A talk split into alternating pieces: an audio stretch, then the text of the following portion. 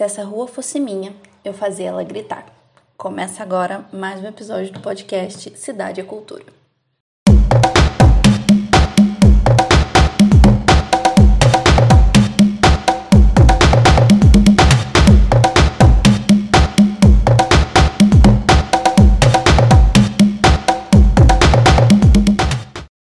a todos. Queria agradecer vocês pela presença, especialmente nossos convidados.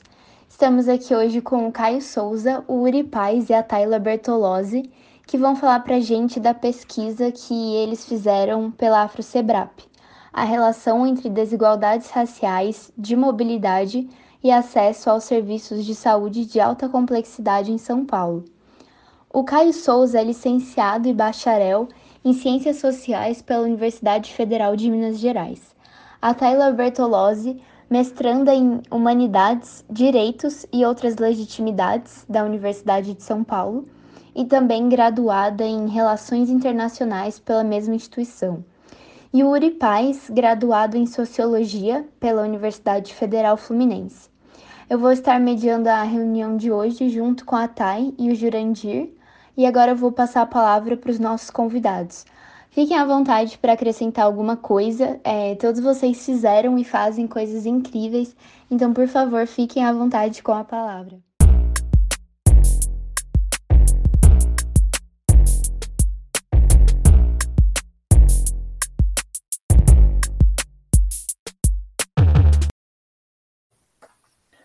Olá, gente. Boa tarde. Boa tarde, galera do Núcleo. Boa tarde, caros ouvintes.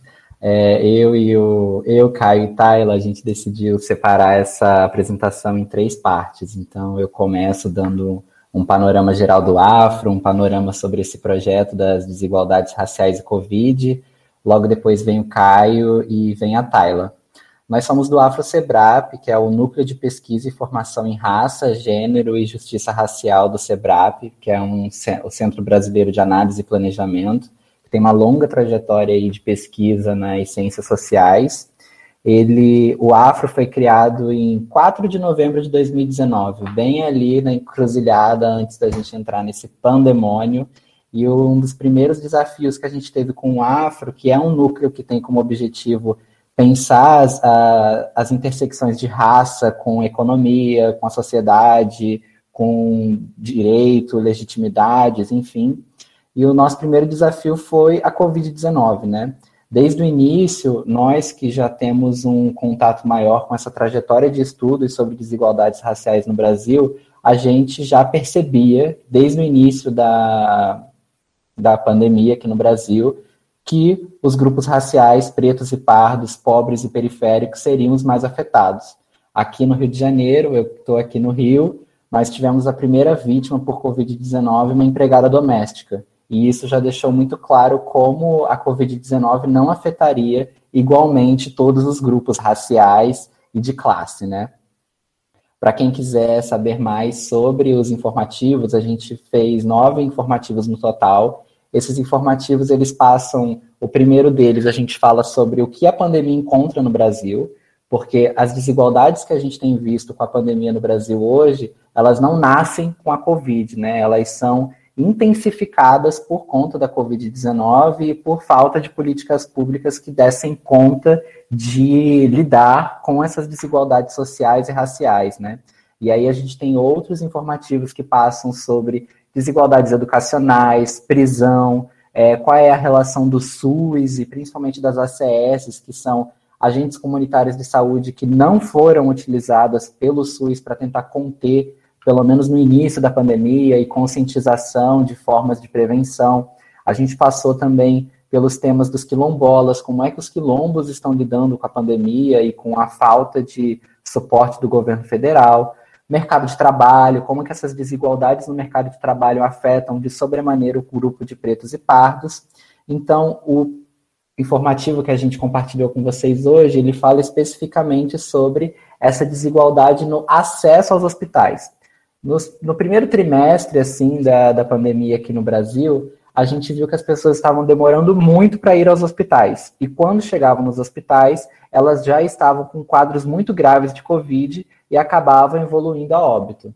E aí a gente parou para pensar sobre esses dados, assim, né? Um dos primeiros desafios, a gente passou mais de quatro meses antes de começar a lançar os informativos, porque nós temos um desafio muito grande em coletar dados no Brasil. Ou seja, a maior parte dos dados nacionais que a gente tem é baseado no IBGE e o último censo foi em 2010. Então, tudo estava extremamente desatualizado. A cidade de São Paulo é uma das únicas, se não a única, que tem dados mais atualizados sobre desigualdades raciais e sobre o acesso a transporte público, que foi o dado que a gente utilizou nesse informativo. A gente tentou reproduzir isso no Rio de Janeiro, para vocês terem uma ideia, a segunda maior cidade do país, e a gente não conseguiu porque não tinha dado disponível sobre isso. Então, assim, é, é muito importante também ver como que o censo é base para a gente tentar entender a nossa desigualdade e sem ele, a gente fica no escuro para entender em que estado nós estamos, né?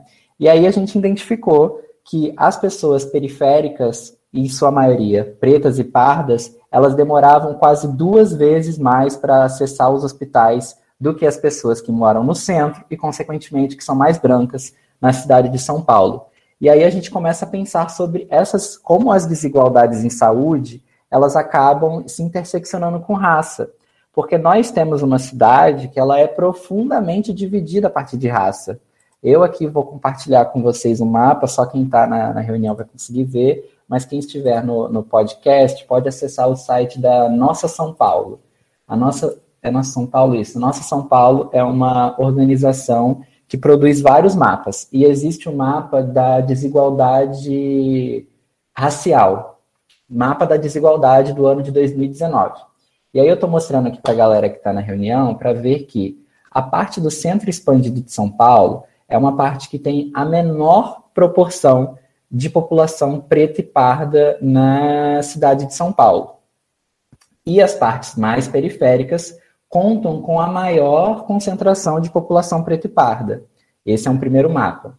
O segundo mapa que eu estou apresentando aqui é o da idade média ao morrer. É o mesmo mapa da cidade de São Paulo e tem uma correlação muito forte, porque os bairros que têm uma maioria de população preta e parda são os bairros que têm as menores taxas de idade média ao morrer. Cidade de Tiradentes, por exemplo, tem uma idade média ao morrer de 57,3 anos, enquanto que em Moema tem uma idade média de morrer de quase 80 anos.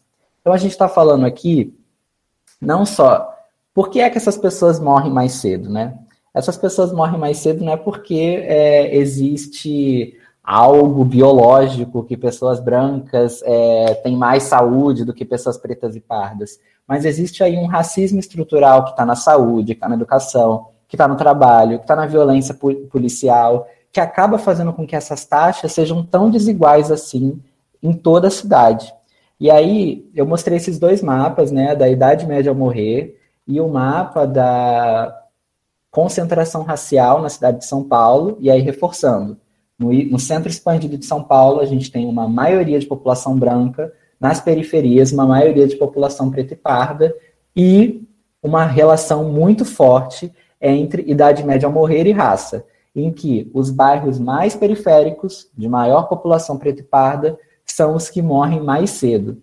E aqui eu vou apresentar um mapa para vocês da mortalidade por Covid-19, ou seja, óbitos para cada 10 mil habitantes aqui do lado esquerdo, e do lado direito, como tem sido a imunização é, com duas doses para a Covid-19 até o dia 17 de maio de 2021. Então, esse dado não está muito atualizado, mas ele mostra como tem sido feita a vacinação no estado de São Paulo, na, na cidade de São Paulo.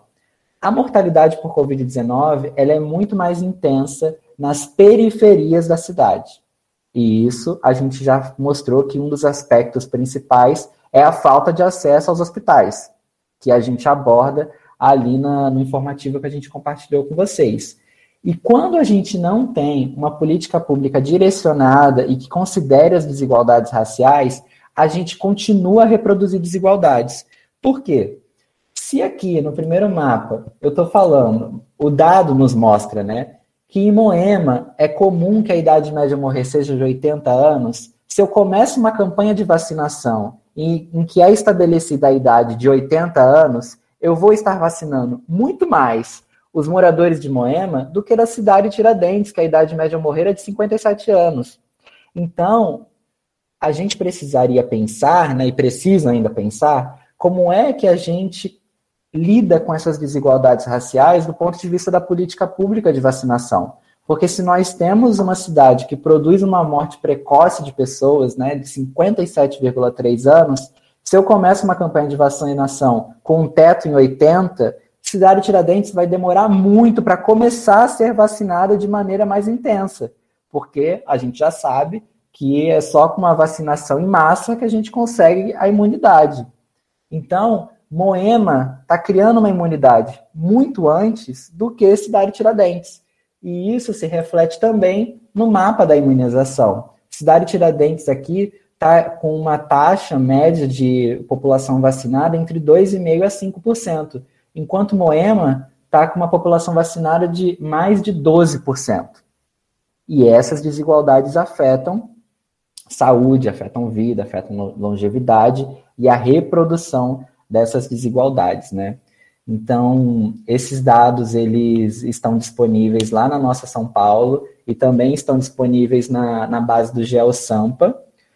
E agora eu vou passar a palavra para o Caio, que ele vai abordar um pouco mais sobre as desigualdades raciais que já estavam ocorrendo na cidade de São Paulo e que sustentam esse quadro que a gente está vendo, né? Porque a Covid-19, como eu falei no início, ela não criou desigualdades, né? Ela intensificou desigualdades que já existiam na cidade de São Paulo. Auri, obrigado, valeu pela, pela introdução. É, eu acho que o, o, essa primeira parte, né, quando você coloca um pouco do, do que acontece hoje na vacinação, é, é, uma repetição de várias coisas que já, já aconteceu na cidade de São Paulo e dá para quando você observa é, algumas características, algumas informações né, sobre o território do município, a gente começa a entender por que, que essas, as desigualdades elas têm muita relação entre si, principalmente a nível de cidade, no nível espacial. É, assim, aí já pensando numa numa visão um pouco mais da sociologia, né, da, da formação da cidade, a cidade ela, ela precisa de uma série de infraestruturas para suportar o, a nada natural, não nada natural adensamento da população. E essa infraestrutura ela vai surgindo, como muitos de vocês já, já sabem, através é, infraestrutura de transporte, é, de saneamento básico, de energia elétrica, coleta de resíduos, enfim, é, são diferentes características do, da vida urbana que a gente vai chamar aí de de variáveis, né, um ponto de vista puramente sociológico, mas que vão ajudar a entender o porquê que existem é, desigualdades diversas. E aí, antes de entrar para falar um pouco da nossa pesquisa, é, eu queria trazer algumas é, algumas informações de levantamentos que a gente fez internamente no Afro para poder entender um pouco da, da desigualdade é, em São Paulo que a ideia é que quando a gente pega essas variáveis que são é, é, as características do espaço urbano, da vida das pessoas, e aí eu estou pensando mais no ponto de vista é, que é tipicamente sociológico, que é da, da unidade familiar, da unidade domiciliar. Então, estou falando mais sobre infraestrutura, sobre domicílio, sobre condições de vida, é, que, que historicamente tem sido onde a sociologia tem encontrado mais poder explicativo, onde a gente se debruça mais sobre é, a, a, a vida de uma pessoa na, na cidade.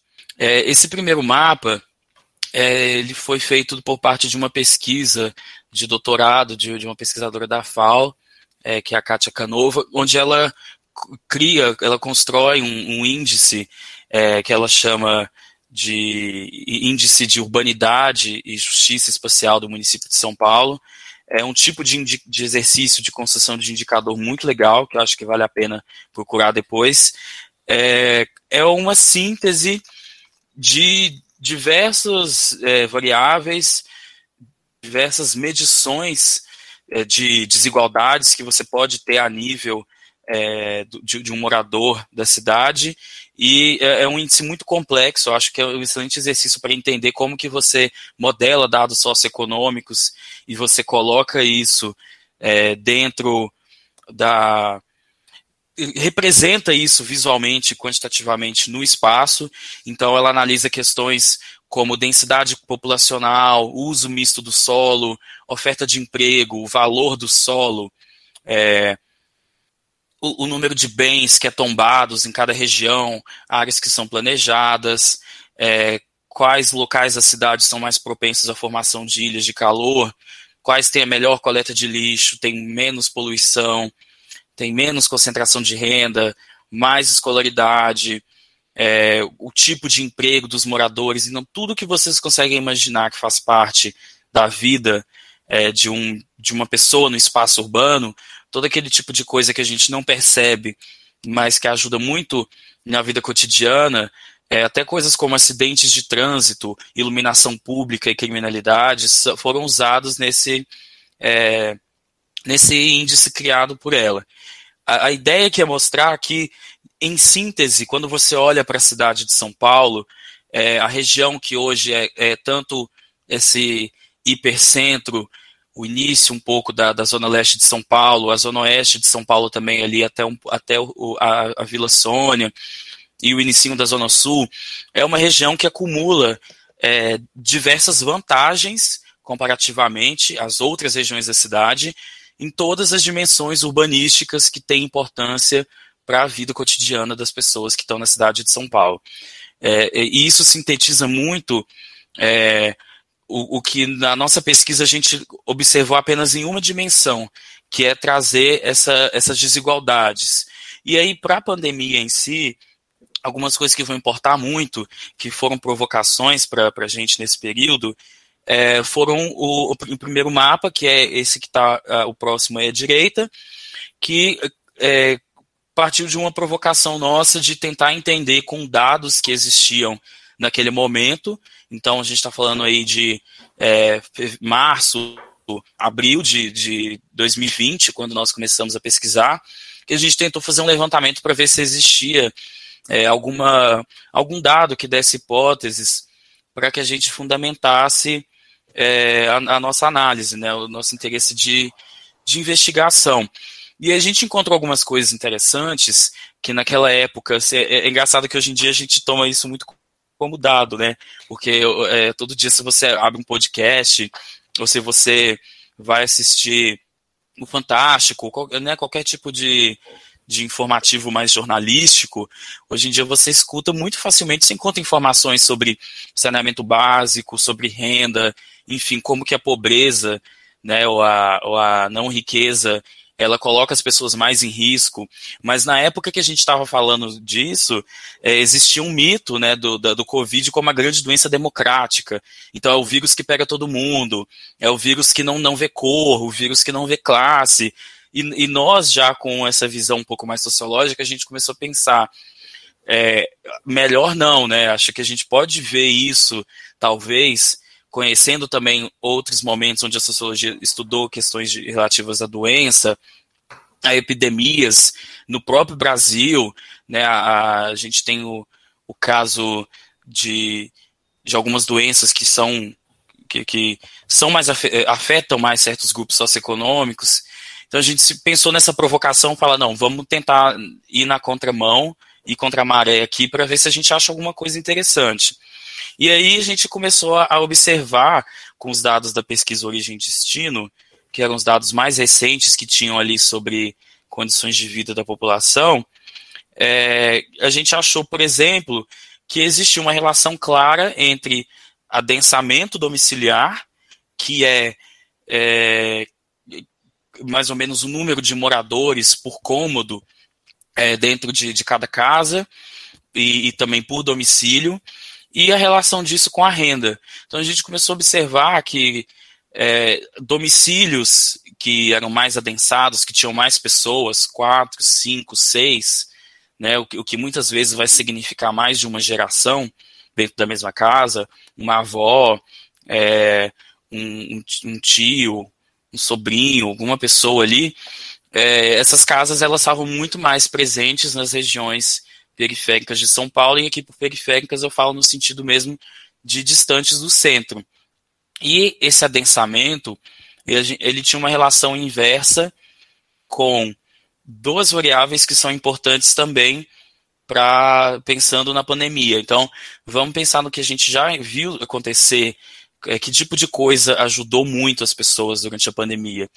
É, recursos, então a disponibilidade de renda para poder se proteger, para poder é, adquirir equipamentos, para poder ter acesso a hospitais que porventura fossem pagos, e também o, o, acesso a saneamento básico, e depois a gente vai falar também do transporte, mas foram coisas que, que ajudaram muito nisso.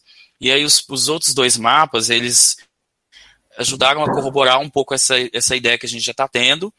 Então, é, à esquerda a gente tem um mapa onde a gente é, converteu uma, uma escala socioeconômica, a gente fez uma pontuação socioeconômica baseado no critério Brasil, que é um indicador de, de condições de vida socioeconômica, pensando em aquisição de bens, de, de moradia, de, de propriedade de imóveis, enfim. É um questionário extenso, baseado na, na PNAD, né, na Pesquisa Nacional por Amostra de Domicílios, onde você calcula né, mais ou menos ali qual, qual é a qualidade da, da, socioeconômica da família.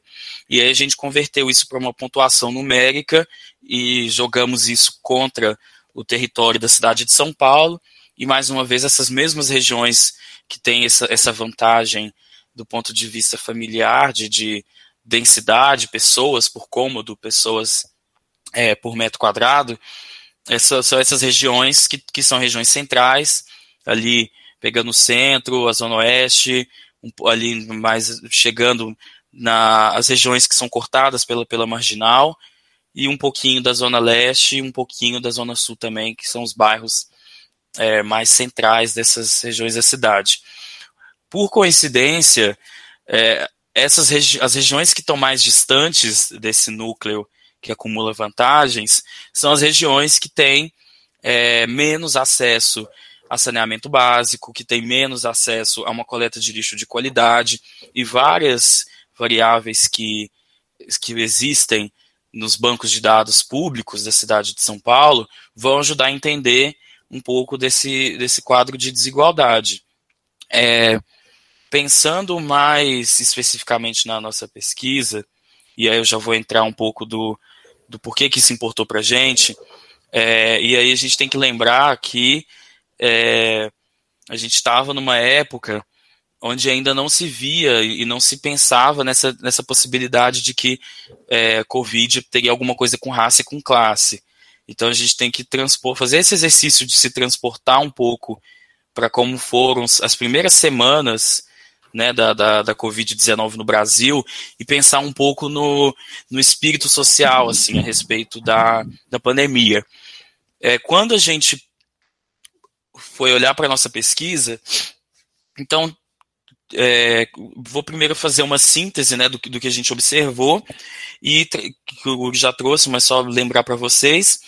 É, a, o nosso estudo ele, ele encontrou que pessoas de territórios com mais pessoas não brancas na cidade, é, que por coincidência ou não, são também os territórios mais pobres, com menor renda, demoram muito mais tempo para acessar equipamentos é, de, de média, principalmente de alta complexidade, que são centrais no, nos cuidados de casos graves de Covid-19. Então, eu falo de, de grandes hospitais, de hospitais de campanha, de espaços que têm a capacidade de fazer uma triagem rápida de pessoas numa situação onde elas estão numa crise muito forte, que é muito diferente de uma OBS, que seria uma unidade primária, e muito diferente de um laboratório, de uma, um centro clínico que está ali é, no, numa unidade de média complexidade. Então a gente focou muito em, em alta complexidade, porque é, são os, os equipamentos que, aos quais as pessoas procuram quando elas estão num, num quadro muito grave, um quadro de urgência, e também os equipamentos que concentram mais desigualdade. E aí, quais são esses, esses espaços não brancos, né, onde as pessoas, e aqui não brancos, eu falo espaços onde tem bairros onde moram, a maioria dos, dos moradores são, seja pretos, pardos ou indígenas, mas grande parte é, são pretos e pardos, e aí a gente não, não incluiu é, pessoas asiáticas na análise, tanto porque não havia uma, uma proporção muito grande de, de zonas onde você tinha uma, uma proeminência muito grande de, de pessoas asiáticas e que, dentro do, do ponto de vista da, da desigualdade socioeconômica, e aqui eu falo exclusivamente numa perspectiva mais de renda e de acesso a recursos, é, essas pessoas que moram nos bairros com, e nas regiões onde há mais asiáticos, elas também estão é, aproveitando de algumas dessas vantagens que as pessoas brancas têm pela forma como o racismo é construído no Brasil, né, que é um racismo que está mais ligado é, a, a, ao histórico da, da escravidão no país, a forma como as pessoas afrodescendentes são lidas e os acessos que elas não tiveram é, à ascensão socioeconômica que outros grupos de, de, de não europeus tiveram, como foi o caso dos asiáticos e dos árabes em São Paulo. É, e aí, que, quais são esses territórios, então? Eu falo das porções mais extremas da Zona Leste, da, da Zona Oeste também, aquele pedacinho bem extremo, quase chegando em Osasco, Tabuão, também a Zona Norte e a maior parte da, da Zona Sul de São Paulo, né?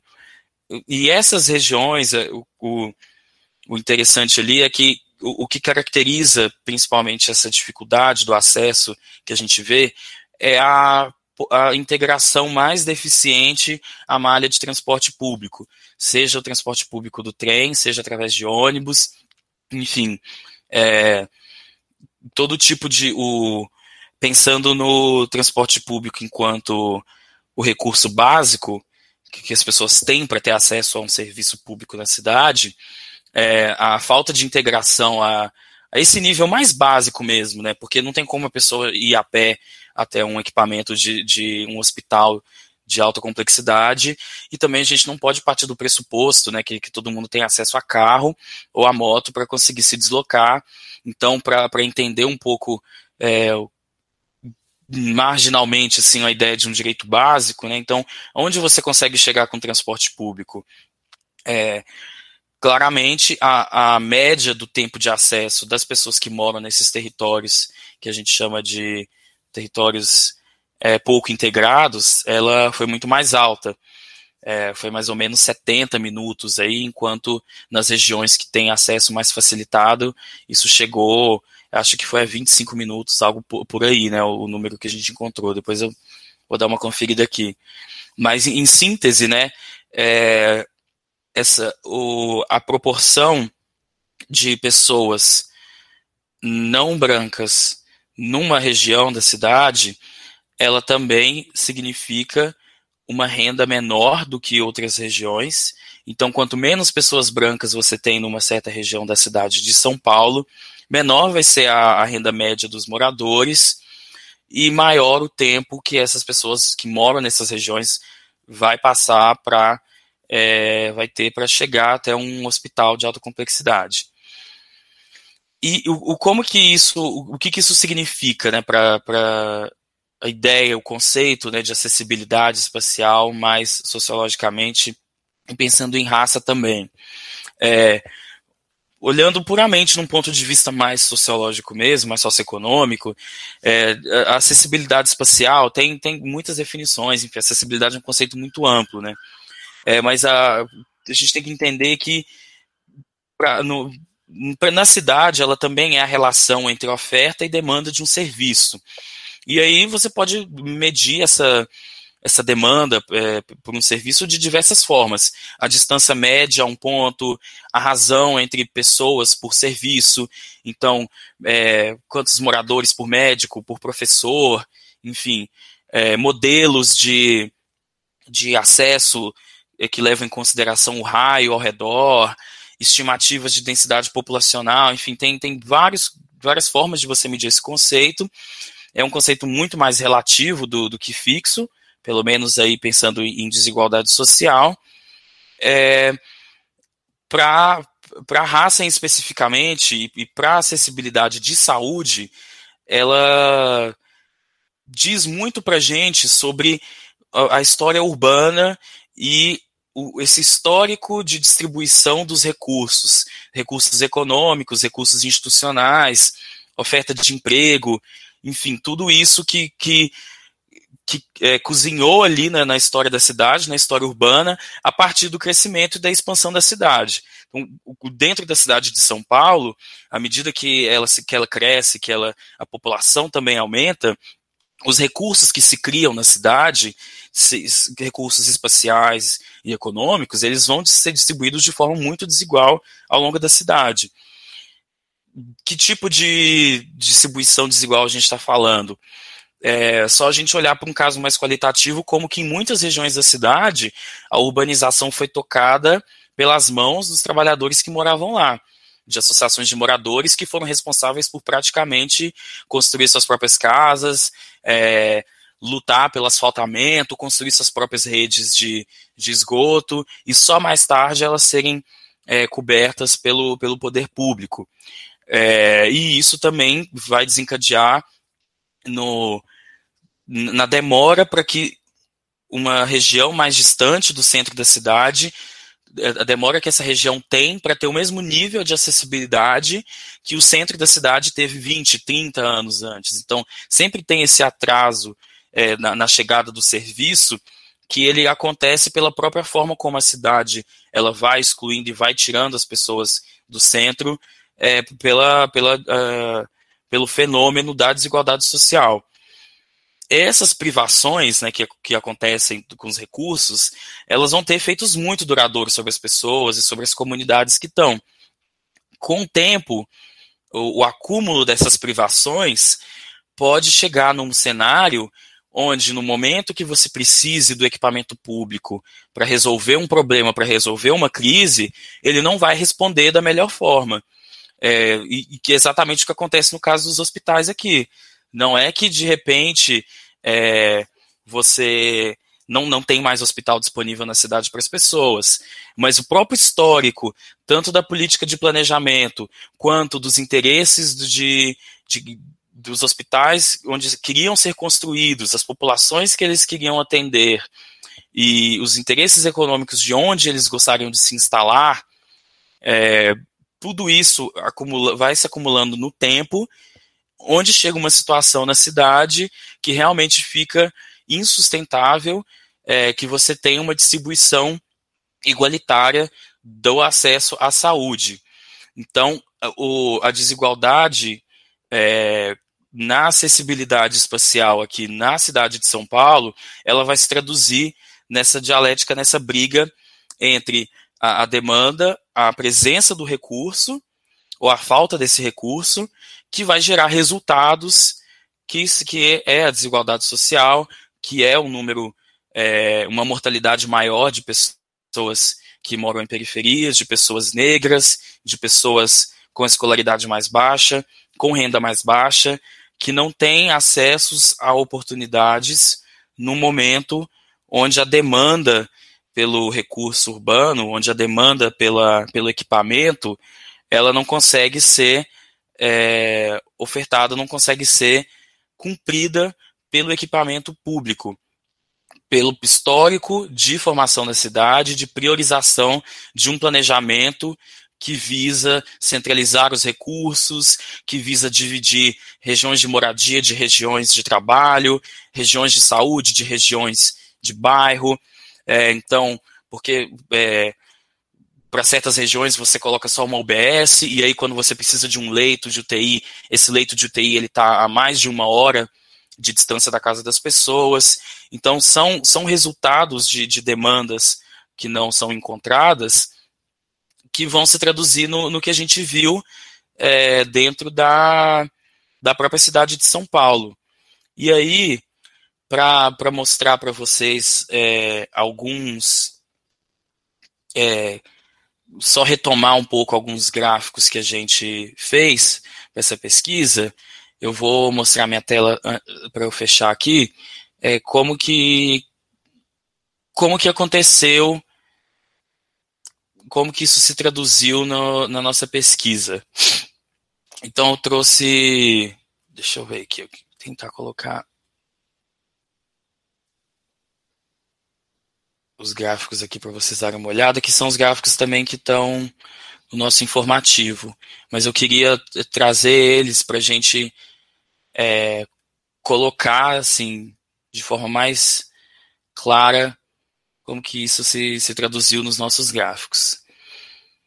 E aí, gente, eu não, eu não entrei muito nos detalhes metodológicos, nos detalhes de, de quais métodos a gente usou para analisar, porque eu acho que é, é um, é, é, um detalhe muito técnico, mas enfim, a gente pode abrir isso para discussão depois. Mas antes de passar para a tela, eu queria só mostrar um pouco é, do, dos dados que a gente trouxe. Então, aqui a gente tem um mapa da, de raça no município de São Paulo.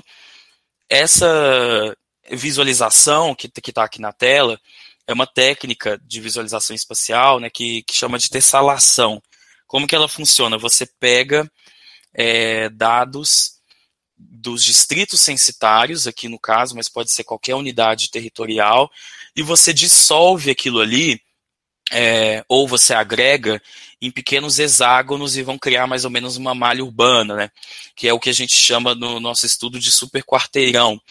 É, essa, esse tipo de técnica pode ser feito com qualquer dado, é, em qualquer tipo de análise, e a ideia é facilitar a visualização, porque na cidade de São Paulo, nas capitais, você tem muitos setores censitários, que são aquelas unidades de pesquisa do IBGE, que é onde acontece o censo, que correspondem mais ou menos é, à sua rua, mais alguns quarteirões em volta.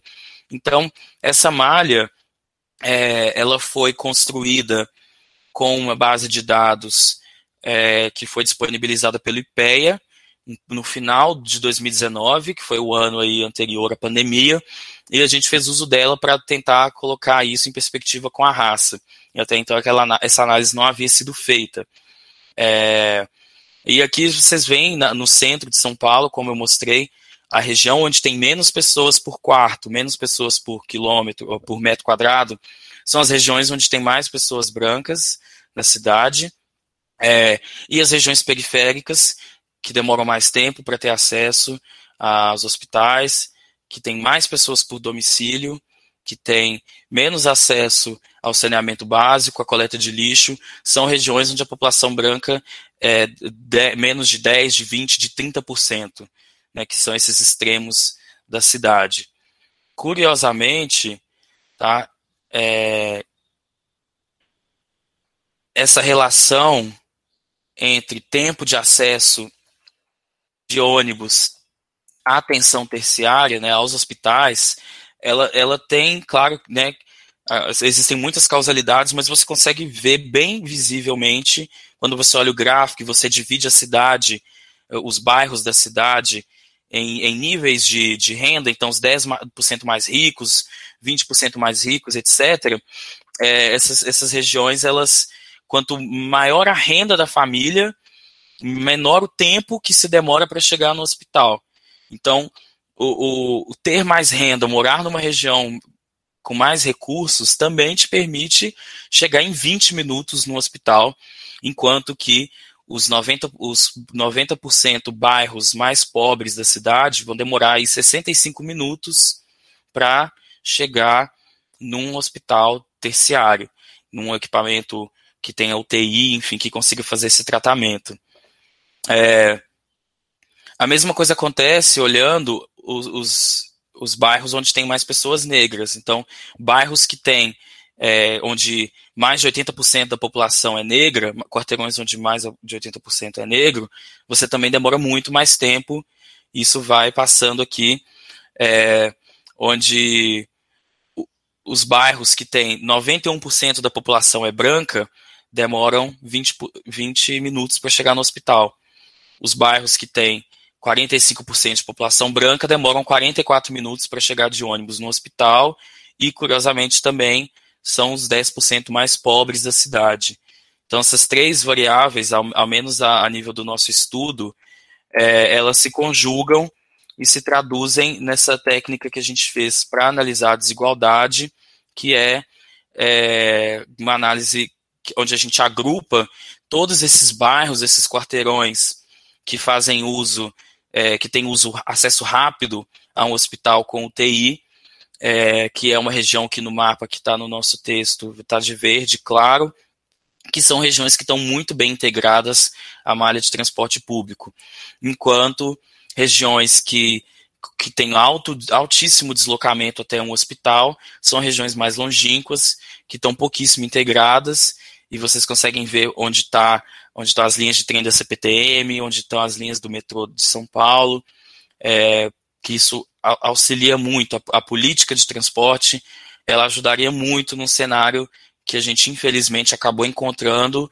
né, que não foi resolvido, que foi o que a gente viu nos mapas que o Uri mostrou, é, e no, no, próprio processo de, de tentativa de solucionar é, essa crise que foi durante a pandemia. Curiosamente, essas regiões que estão pouco integradas ao transporte público são as regiões onde há mais pessoas que usam transporte público, que dependem dele, seja para ir trabalhar, seja para estudar, seja para ter acesso a serviços públicos. Então, um outro mapa que tem também, que a gente coloca esses bairros mais longínquos, os distritos mais distantes de São Paulo, que tem menos acesso a hospitais, também é onde as pessoas mais precisam do transporte público para chegar a eles, né? É, então, a gente se vê diante de um cenário onde a desigualdade ela está evidente, está clara, e quais, políticas públicas a gente precisa para lidar com isso? Qual, que tipo de trabalho pode ser feito ou não foi feito né, para mitigar isso? E aí eu vou passar a bola para a Tyler, ela vai, vai contar um pouco sobre a visão da, das políticas públicas sobre, sobre esse fenômeno. Então, obrigado aí, gente, pelo, pelo tempo. Muito obrigada, Caio. Eu acho, na verdade, que esses dados apresentados pelo Caio, eles causam um certo arrepio, né? É, é, não sei vocês, mas eu sinto isso, porque é a realidade como ela é e é a desigualdade como ela é em todas as esferas, e é isso que, que causa realmente arrepio. É, e acho que se vocês sentiram isso também, é, é isso. A gente tem que continuar se juntando para tentar reverter isso, né? Para tentar mudar isso. Então, agradeço o convite.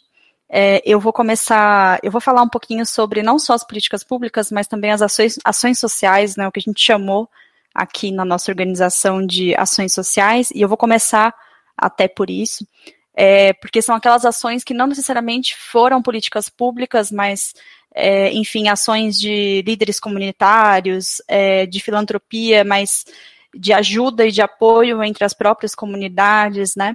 E aí eu queria começar dizendo que a gente teve essa dificuldade, né, de coleta de dados, é, quant, e a gente partiu também para uma tentativa de buscar dados qualitativos para tentar até ajudar a entender esse fenômeno.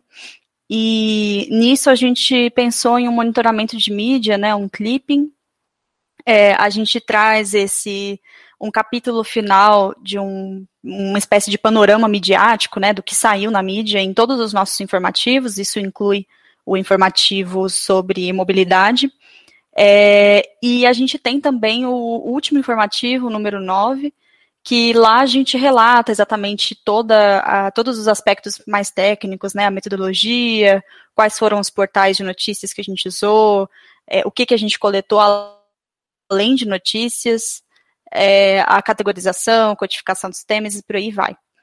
É, as, além das notícias, a gente teve os webinários, inclusive a maioria dentre os que a gente conseguiu coletar é, de instituições públicas, de pesquisa ou não, é, boletins, notas técnicas e por aí vai. Podcasts, alguns também.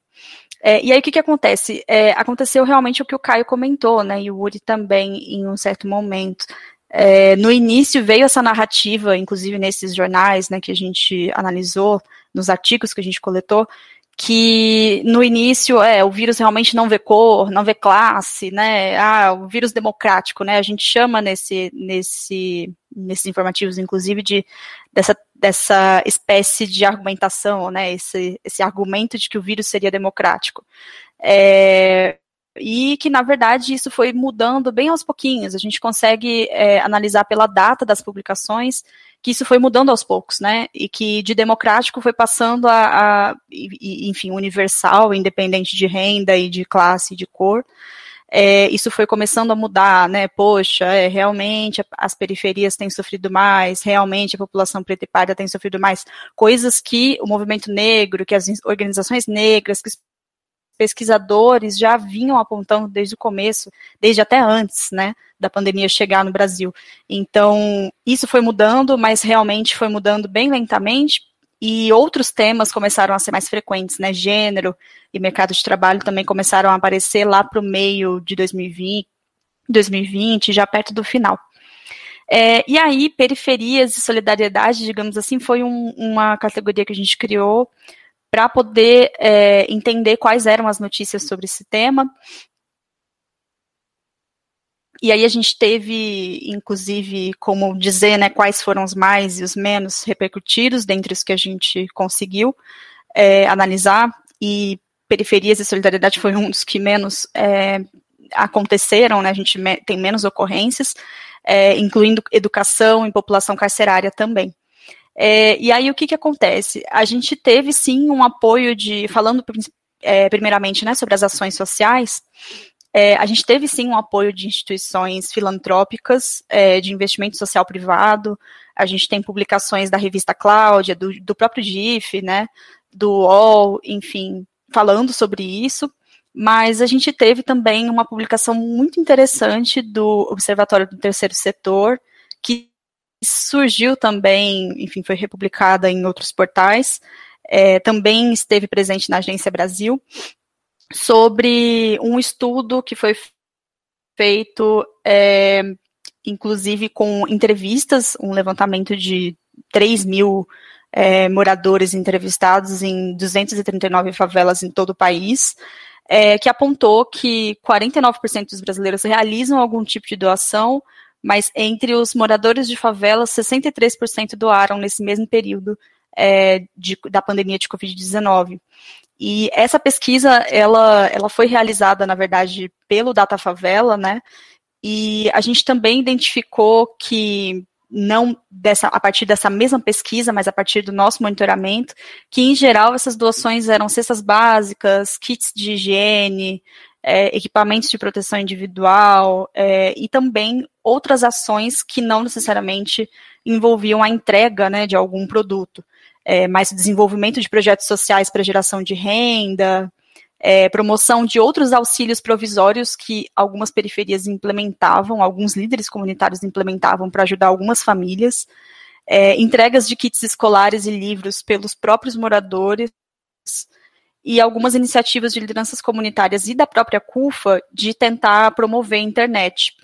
Mas mesmo assim, eu faço um parênteses assim, é, bem grande até, mas que eu acho que é bem importante, que é, quando a gente fala de internet, que é um ponto muito sensível para mim, porque meio que é o meu objeto de estudo, é, trabalhar na internet é diferente também de usar a internet para trabalhar fora, né? Então, a gente também não pode esquecer que temos entregadores de aplicativos, né? Temos aí pessoas que continuam expostas, pessoas, inclusive, em geral, de uma classe X, né? De uma raça cor X, é, e que, em geral, acabam é, tendo essa exposição porque trabalham a partir da internet, mas não estão em home office. Né? Então, a qualidade dessa internet que é recebida também, é, se é 3G, se é Wi-Fi, se o sinal é bom, se não é, tudo isso é, pode ser questionado, mas de qualquer forma, a gente teve sim algumas ações individuais e ações de líderes comunitários e da CUFA é, que ajudaram nesse momento. Inclusive, logo mais deve sair um boletim da Rede de Pesquisa Solidária sobre isso, né, uma nova atualização, né, uma nova pesquisa, melhor dizendo, é, sobre esse tema. E aí, é, tudo isso a gente pode falar sobre ações sociais, então realmente o que a gente percebeu foi que as pessoas é, periféricas, em geral pretas e pardas, é, estavam se ajudando. Isso também aconteceu, em alguns casos a gente conseguiu diferenciar, né, coletar de forma diferenciada é, casos de apoio entre indígenas, entre com, é, comunidades indígenas, e a gente entra é, também no tópico de políticas públicas. E e o que, que acontece? É, especificamente para a população negra, eu vou, eu vou ser bem, talvez até um pouco, é, como é que eu posso dizer? Vou extrapolar até um pouco aqui, mas eu, durante todo esse período de análise, a gente não encontrou informações sobre isso, não quer dizer que elas não existam, pode ser que existam, mas eu cheguei até a tentar olhar outras bases de dados, como monitoramento né, da Universidade de Oxford é, sobre isso, e realmente a gente não encontra é, política pública feita especificamente para a população negra como um todo. É, eu não estou aqui fazendo, é, enfim, é, políticas públicas voltadas especificamente para a população quilombola existem, né, existiram agora na pandemia, eu vou falar um pouco sobre isso, mas por, exemplo, um recorte racial de vacinação para pessoas negras, independente de classe, independente se são quilombolas ou não, não existiu. Então, e não só o recorte é, racial da vacinação, como também o acesso aos hospitais, como também qualquer outra medida nesse sentido. Então, caso alguém até é, saiba de uma iniciativa desse tipo, eu até peço que compartilhe é, comigo, porque realmente foi muito difícil. A gente tem além do tópico, né, do capítulo sobre é, panorama midiático nesses informativos, a gente tem um pequeno capítulo sobre políticas públicas e o que, que foi proposto e o que, que foi aprovado. E quando a gente chegou, por exemplo, é, em alguns informativos, sobre educação a gente via algumas coisas, sobre mercado de trabalho a gente via algumas, mas em geral é, o recorte racial quase não não estava muito presente ali. Ou ele estava ali subentendido, né? Mas é, quando a gente chegou, por exemplo, em um informativo especificamente sobre acesso à saúde, sobre é, desigualdade de mortes, a gente realmente não, não conseguiu nem encontrar é, dados para isso, né, dados de políticas públicas para isso. É, mas, de qualquer forma, eu vou fazer um panorama bem rápido sobre alguns projetos, algumas tentativas de políticas públicas, é, especialmente para indígenas e quilombolas, porque foram as que a gente conseguiu identificar, né? E aí a gente tem vários projetos de lei, né? O 1549 de 2020 sobre medidas emergenciais para povos indígenas é, isolados ou que tiveram contato recente, enfim, com outras pessoas. É, e a gente tem outros PLs que foram surgindo, mas que não necessariamente é, se tiveram grande encaminhamento.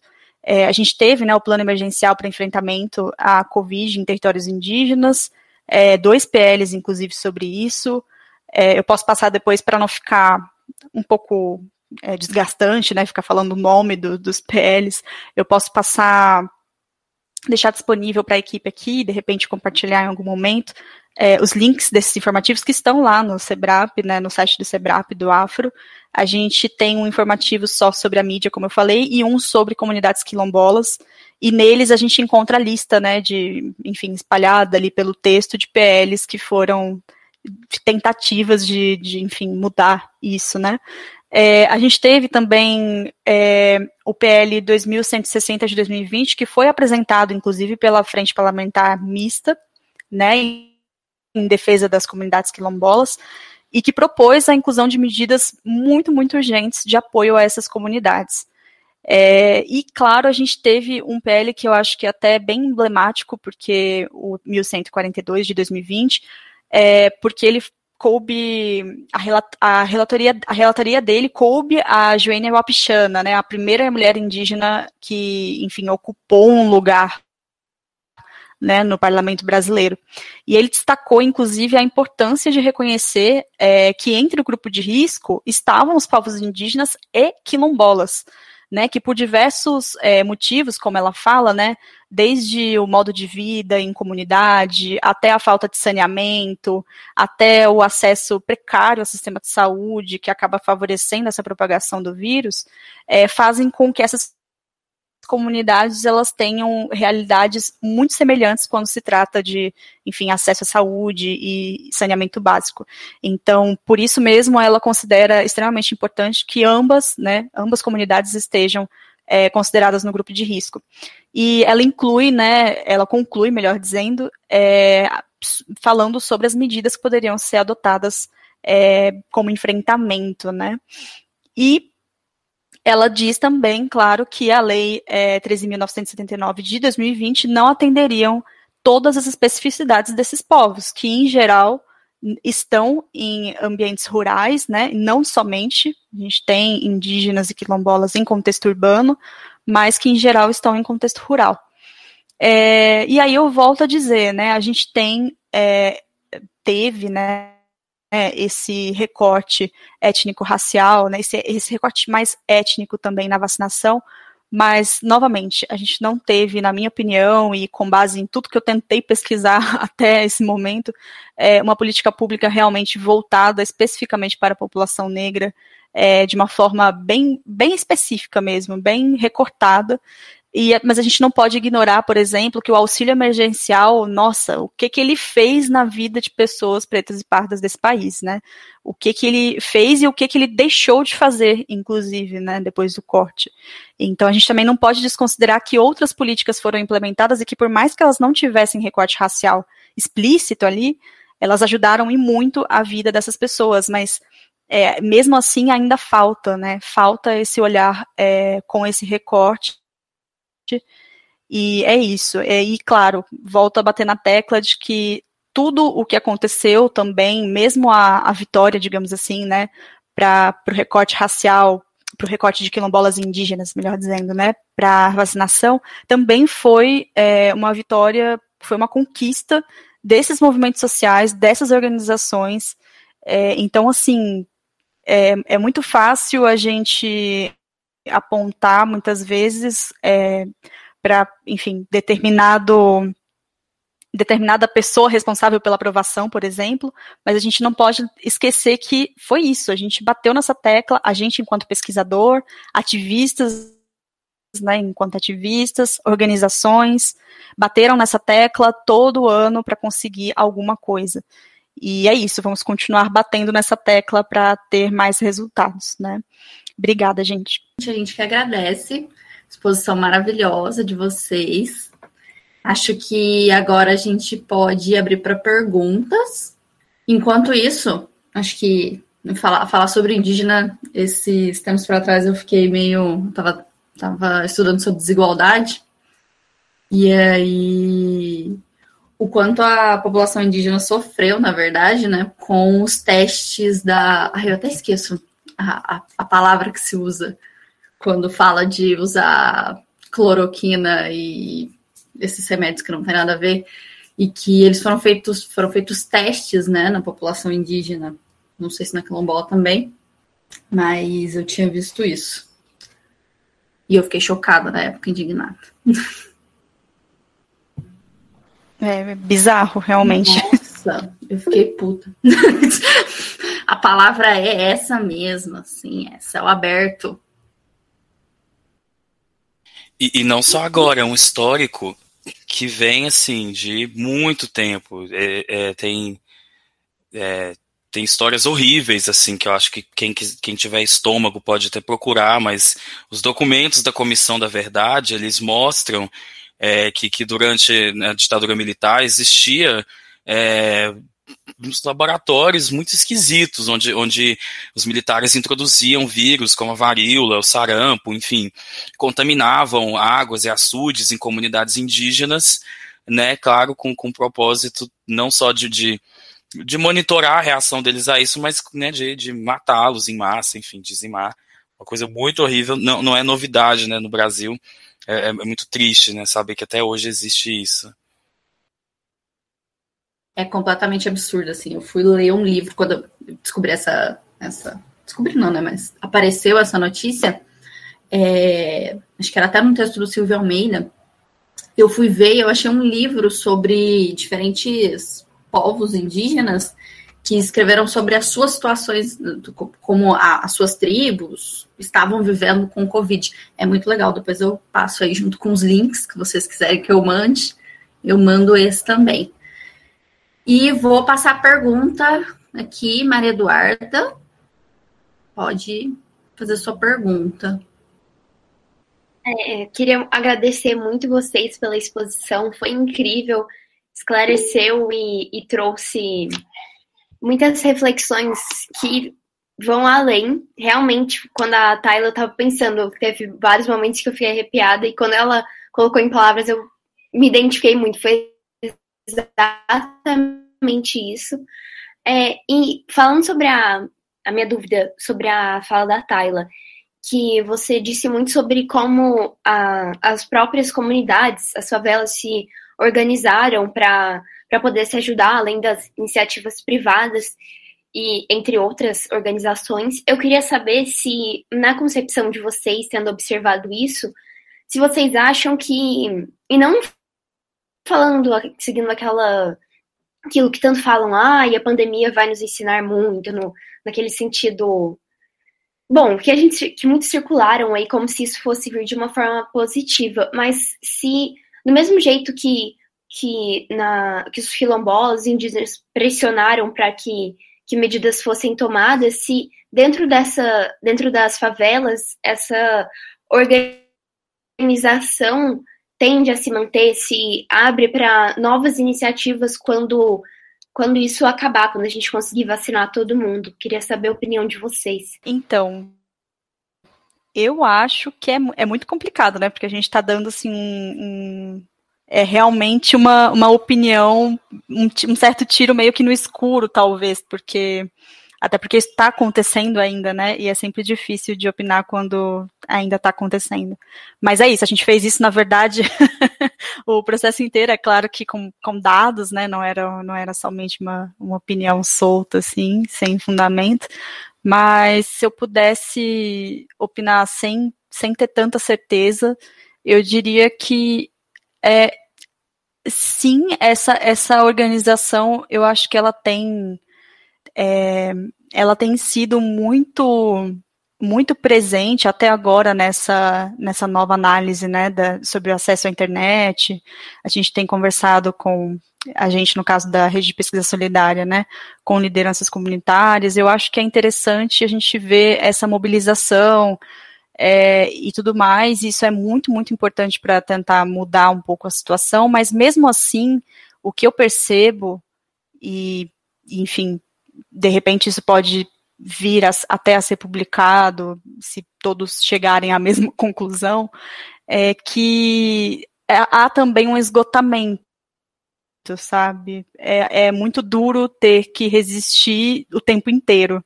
E mesmo é, as pessoas nas periferias se ajudando, é, chega num ponto em que é até triste é, e frustrante para um líder comunitário, por exemplo, não conseguir ajudar.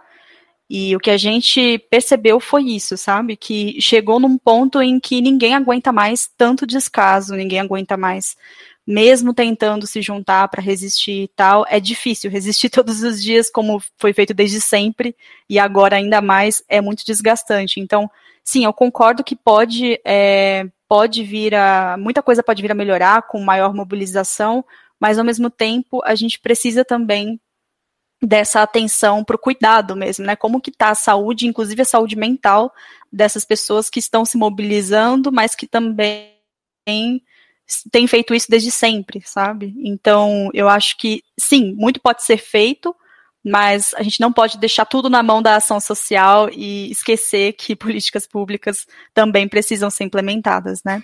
É, Jurandir, agora você.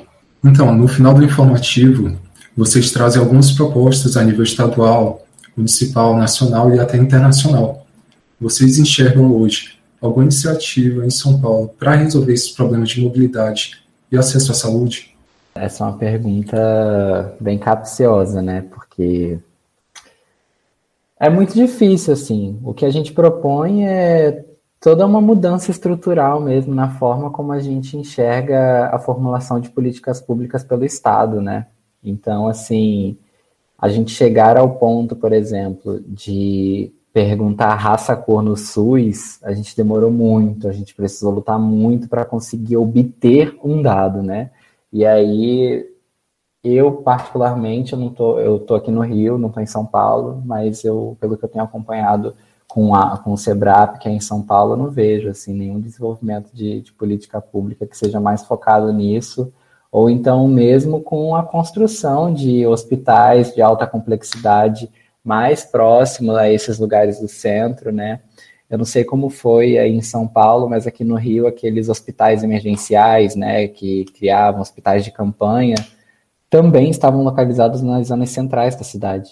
Então, assim, meu Deus do céu, o, o, o que mais a gente vai precisar falar e apontar e construir estudos dizendo que não adianta você construir esse hospital de campanha no centro da cidade, você tem que colocar nas zonas periféricas onde não tem esses hospitais, né? Então, essa é uma pergunta assim que mostra como o Estado mesmo, ele não quer produzir políticas públicas que mostrem essas desigualdades raciais, porque eu acredito também que tem a dimensão do quando a gente reconhece a desigualdade racial, a gente entende que o Estado também é culpado pela própria reprodução delas, né? Então, ninguém quer assumir a culpa, assim. É, isso. Eu concordo com o Uri também. Eu vi, eu vi, vi pouquíssimo no sentido. É, houve, teve alguns hospitais de campanha, mas a maioria deles ficou, mesmo quando estavam fora da região central, estavam muito próximos. E realmente você houve algumas iniciativas, né? Teve a inauguração do, do Hospital de Parelheiros, é, alguns lugares receberam TIs, mas ainda durante a pandemia, é, as regiões que mais tiveram leitos por 100 mil habitantes estavam ali concentradas nesses, nesses poucos é, espaços da região central de São Paulo, e acho que o mesmo acontece hoje quando a gente vê os, os drive-thrus de vacinação, então, né, e, e a política de transporte público não mudou, não, não houve nada nesse sentido. Então eu, né, assim, é, observando como que isso se deu, né, morando em São Paulo, eu vi pouquíssima iniciativa nesse sentido. É, então, acho que a minha, minha visão é essa. É, querem?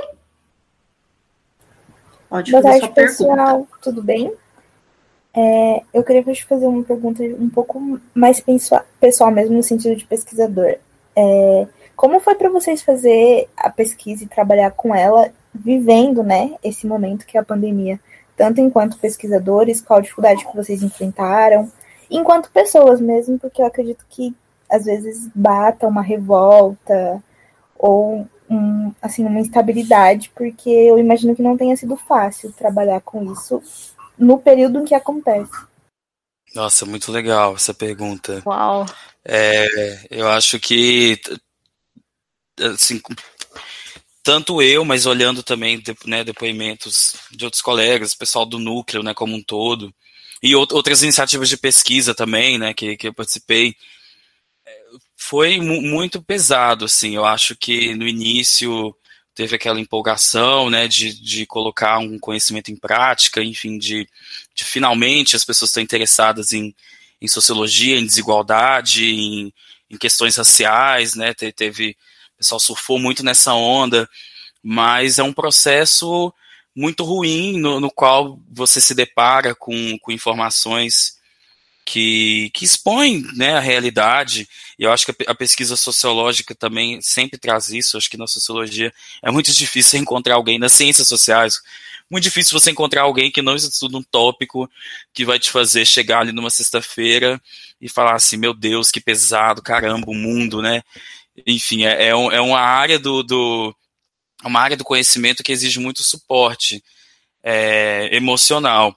Mas foi muito ruim ver isso acontecendo ao vivo e, e, e produzir coisas e, e falar sobre, pra, falar para pessoas, mas ao mesmo tempo ver se desdobrar aquilo que você já imaginou que ia acontecer e com, com tanta desigualdade quanto a gente viu, né?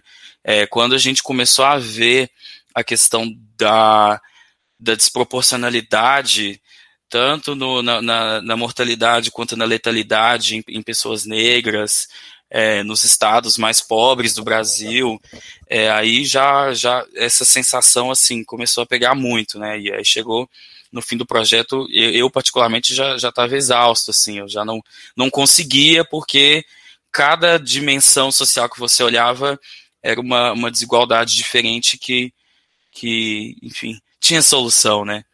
É, mas é, a, a, minha, meu sentimento foi esse. Sessão de desabafo aqui, né? Nossa, essa pergunta foi maravilhosa. É, eu, eu acho que se já foi difícil para mim, em, enfim, enquanto pessoa branca e tal, né? Eu fico pensando como, inclusive, pesquisadores negros, né? Inclusive meus colegas aqui, é, não, como não foi para eles, sabe? Porque foi realmente muito desgastante e eu acho que o pior do trabalho foi precisar lidar com o clipping de notícias. Porque no começo da pandemia, eu, para manter minha sanidade mental, eu só ignorava as notícias, né? Claro, eu mantinha o isolamento e tudo mais, mas eu saía da sala quando a TV comentava qualquer coisa sobre Covid. Então eu simplesmente me desligava e fazia isso para me manter um pouco melhor.